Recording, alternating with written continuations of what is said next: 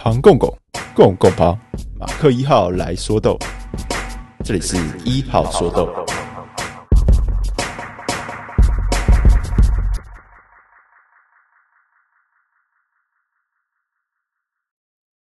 会忘记的我先讲，现在分享包三点零的订阅价目前还有玩鸟优惠，预计这个月底九月底会再调整一次。你们现在看到的原价就是未来的固定价格，现在订阅就可以绑定最优惠的价格，到你不再喝咖啡为止。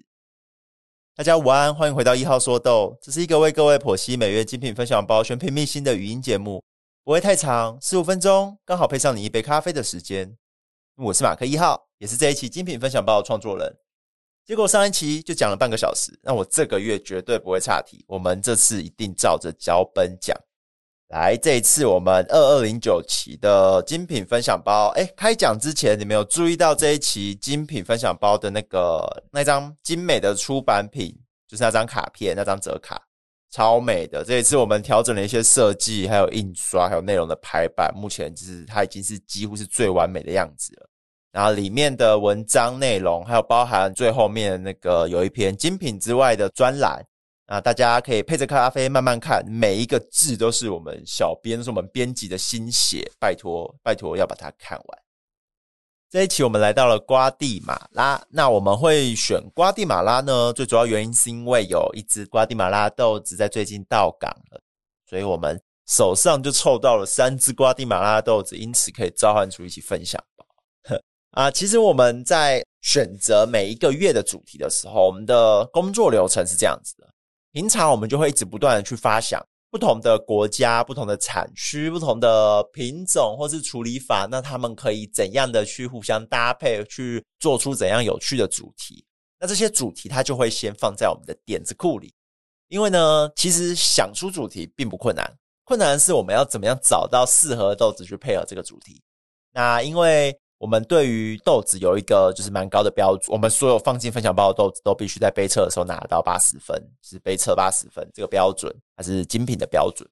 所以就变成说我们有很多点子，但不一定有豆子。那我们就会在我们日常的测试中，各个国家各个产区样本的测试中，慢慢去收集适合的、有趣的、有特色的豆子。当我们找到有适合的时候，我们就把它拉进来，放进我们的豆场里。所以我们就会变成说要去我们的点子库里去找。呃，我们目前手上有豆子符合哪些点子，所以哪些点子就可以拿出来做成下一期或下下期的分享包。我现在的状况是这样子的，那这也是为什么这一期我们会选择瓜地马拉的原因，因为来了一只刚到港的瓜地马拉的好豆子。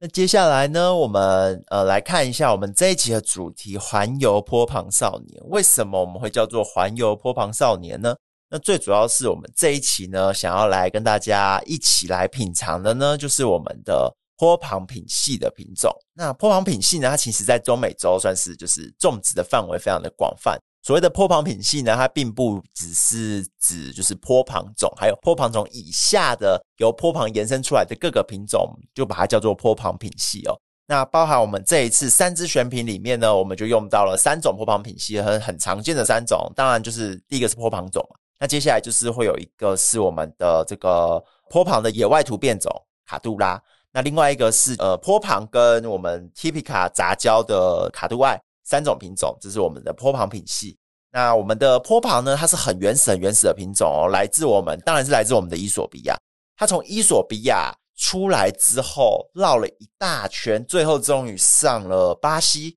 进入巴西之后呢，再一路北上，被中美洲各个国家广泛的种植哦。所以这就是为什么我们会诶形容这一次的主题叫做环游坡旁少年，就是觉得说诶这是一个坡旁种的故事。他从他年轻的时候，然后一直到最后他诶已经就是老了，然后再回头来看，才发现说哦他呃过去所做的事已经是这么精彩，已经是可以被我们讲成一个这么丰富的故事了。这是我们这一期的主题。好，那接下来我们就直接来看我们的马克选品。我们的马克选品呢，这是有一个算是蛮特别的名字哦。我们的马克选品的名字里有一个炼金术士批次哦。那什么是炼金术士批次呢？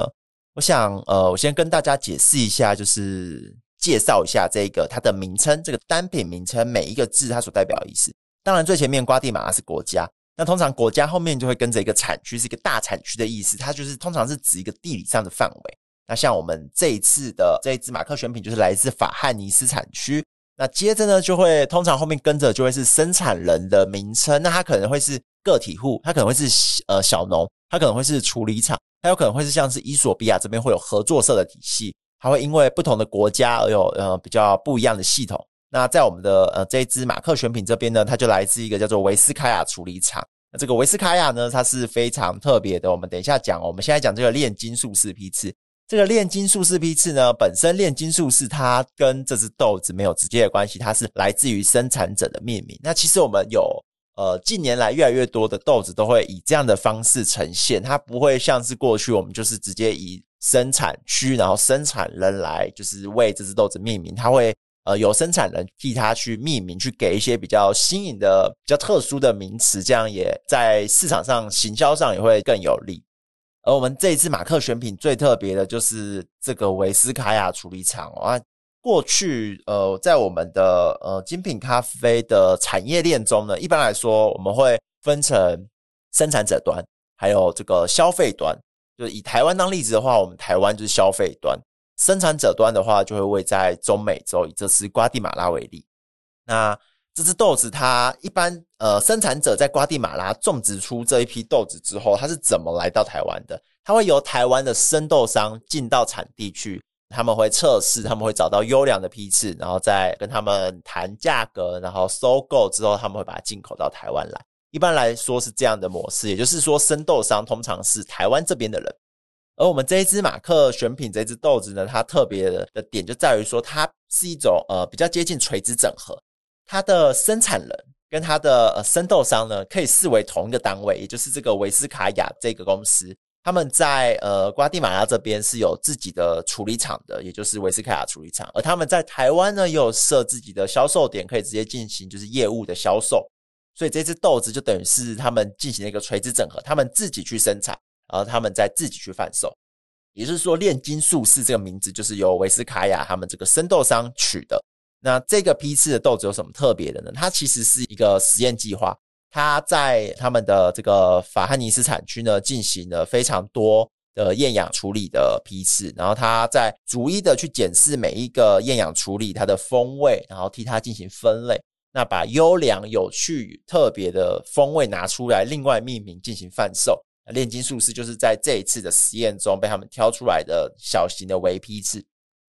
这只豆子呢，呃，它是属于发酵感非常的均衡的一只豆子。一般厌氧处理，我们最害怕的就是它发酵过度，它有太强烈的发酵味。而这一支它的厌氧处理做得非常的刚好，它的酸甜很均衡，它的风味不会太过的强烈，它带花香、带苹果的香气，然后还有一点点呃，就是因为因为发酵而带有的酒香。那最后呢，就是来自于它的这个品种的特色，有很强的甜度，所以这只豆子喝起来我觉得是很舒服的。它是一支少见的，呃，喝起来会属于比较舒服、比较可以一直喝下去的厌氧处理的豆子，所以它被我们放在就是这一次的分享包中哦。接下来呢，我们来看我们的马二选品哦。我们的马二选品呢，它呃是来自于瓜地马拉维维特南国产区。维维特南国产区呢，是瓜地马拉一个非常知名的产区哦。那这个产区是一个很有趣的产区哦。我们从它的地理特色来看，它的海拔非常的高，但是它的气候非常的干燥。那这造就了维维特南国产区的豆子呢，有一个特色，因为海拔高的关系，所以它的酸度非常的高。再加上它的气候干燥的关系，它带来了一些特有的风味。所以当我们讲到维维特南果的时候，我们通常都会想到一些东西，我们会想到可可尾韵，我们会想到呃它的强烈优良的酸质。这是维维特南果的特色哦。那这一次，在位于维维特南国产区的圣安东尼奥庄园，就是我们的生产者。圣安东尼奥庄园，它本身是一个算是历史蛮悠久的庄园，而且它也有呃很多次的，就是我们 COE 的获奖的记录。那这一次呢，我们的马二选品用上的品种呢是坡旁混卡杜拉混卡杜艾。那这三种呢，一样就是跟我们一开始说的我们的坡旁的主题，这三种当然就是坡旁品系的豆子混起来的。那其实呢，这三种品种呢，它们在风味上都有一些就是共通点存在哦。那这一支马二选品透过蜜处理法的方式，让它们的酸质变得比较圆润，那也让它们的呃这个很有特色的来自于产区的尾韵呢，也变得更加的突出。所以呢，我们可以把马二选品呢，在呃喝的时候呢，可以跟马克选品来做一个比较。这两支豆子它们的风味差距是非常大，非常有趣的哦。但是你们如果有看我们这个风味描述的话，你就会发现他们在最后我们的风味描述都有讲到一个，就是糖的甜感。糖的甜感呢是一个比较纯粹的甜感哦。那一般来说呢，我们很容易会在波旁品系的豆子里发现这样的描述哦。例如像是马克选品，我们用蜂糖来描述它的甜感，是因为马克选品它本身有比较强烈的花香，比较强烈的果香，那它会一直延续到最尾端。再加上它那个纯粹的甜感，所以我们把它描述为枫糖。而我们的马二选品呢，因为它蜜处理的关系，它强化了它的甜感。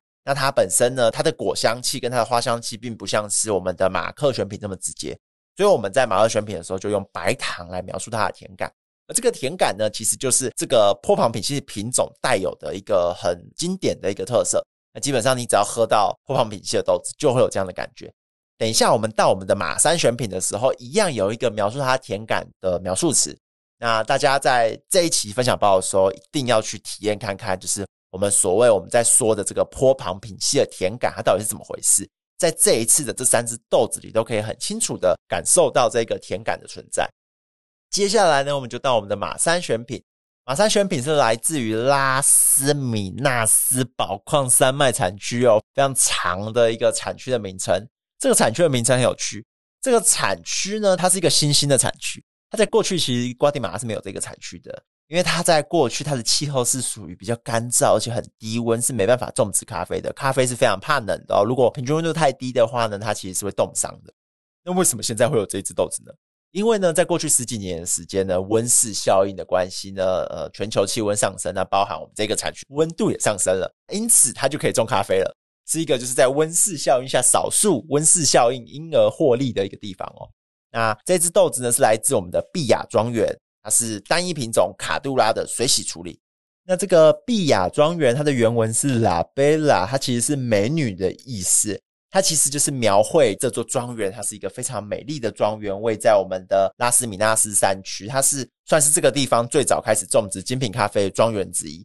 他在 COE 有很多次的得奖记录。那这个庄园呢，它也非常重视环境保育，那它也非常重视就是他们庄园工人的生活品质以及相关的一些社会福利哦。那他们在就是精品咖啡的生产的技术上呢，也非常的不断的精益求精。所以我自己是蛮喜欢这个庄园的豆子。之前我也有就是尝试过几次他们的其他批次的样品。我都觉得就是品质是非常的不错，非常好的哦，所以这次呢，我们就把这只豆子呢放在我们的精品分享包里，当做我们的马三选品给各位。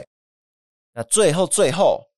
我都照着脚本讲哦，都没有离题哦。最后我们就来到了奢侈选品，我们这一次奢侈选品呢用的豆子呢是伊索比亚去年的 COE 的 National Winner 第八名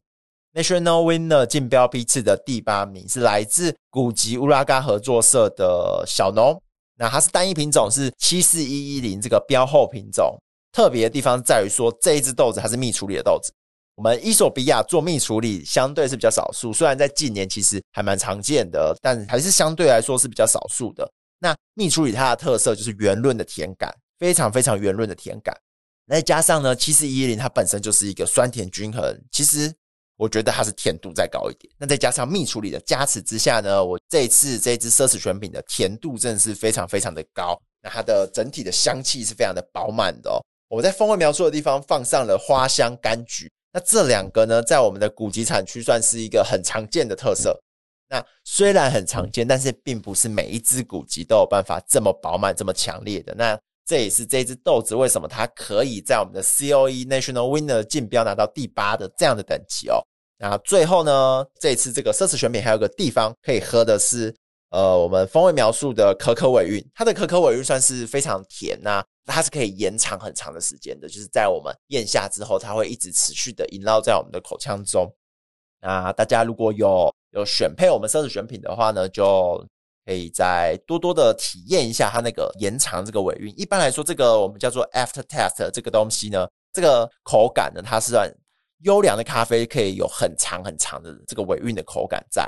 反过来说，就是当一支咖啡它可以有这么长的尾韵的停留的时候呢，那它肯定就可以获得很高的杯测的评价。那这一次呢，我们就为大家献上以上四支豆子。